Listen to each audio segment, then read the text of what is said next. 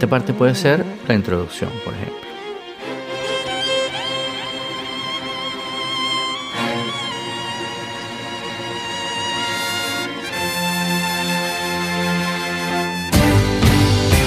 Y aquí vengo y digo, esto es Radio 2.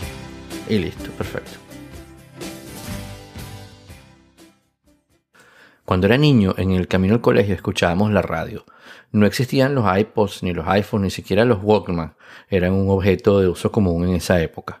La radio, mayormente en los vehículos, los carros y en las casas, era una de las maneras preferidas para escuchar música, obviamente noticias, y bueno, y no es que era preferido, pero estaban ahí los comerciales o, o llamados cuñas de radio.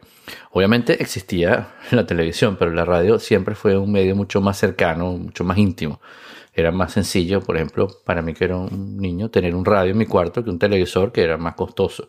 La radio, además, era un medio eh, en el que podías intervenir con una simple llamada telefónica y no solo participar, sino escuchar tu voz en el aparato, no entender qué era ese ruido, que luego descubrimos que se trataba del feedback, que es cuando te dicen, por favor, le puedes bajar el volumen en la radio, porque estás muy pegado y se está oyendo por la corneta y se mete por el micrófono y saber además que muchas otras personas te estarían escuchando en ese momento.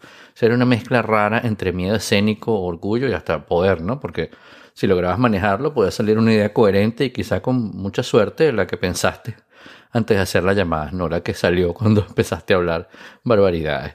La radio en realidad siempre ha sido para mí un medio mágico que bueno, llega a todas partes desde antes que existiera internet, que te conecta con ideas a las que tienes que dar imagen tú mismo en tu mente lo que lo hace, a mi modo de ver, pues mucho más poderoso y duradero, ¿no? Lo que llaman el poder de las ideas, las ideas que te quedan grabadas en la cabeza. Así que desde pequeño me, tengo este amor por la radio, me ha encantado la radio, la magia de la radio, el escuchar historias, canciones, noticias, narraciones de algo que está pasando en vivo o que ya pasó y ahora se convierte en una historia que nos están contando.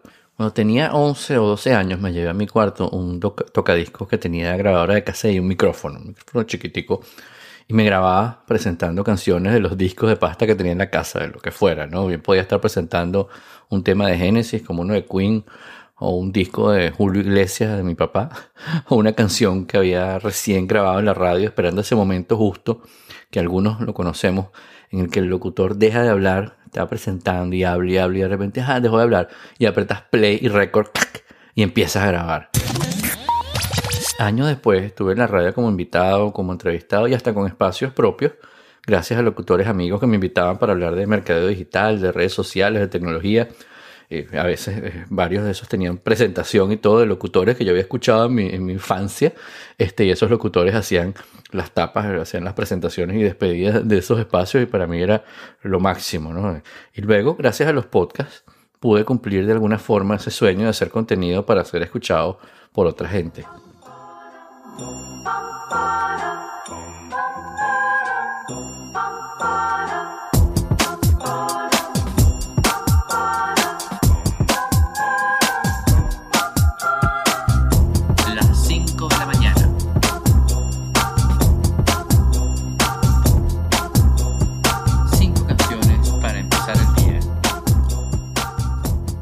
Una vez durante la grabación de un podcast dije que su definición era un programa de radio sin presupuesto. Y más allá de que se tratan de, cosas distintas, el espíritu es el mismo. El podcast además tiene como ventaja que se puede compartir y disfrutar en diferido. Es como on demand, ¿no? Es cuando tú quieras.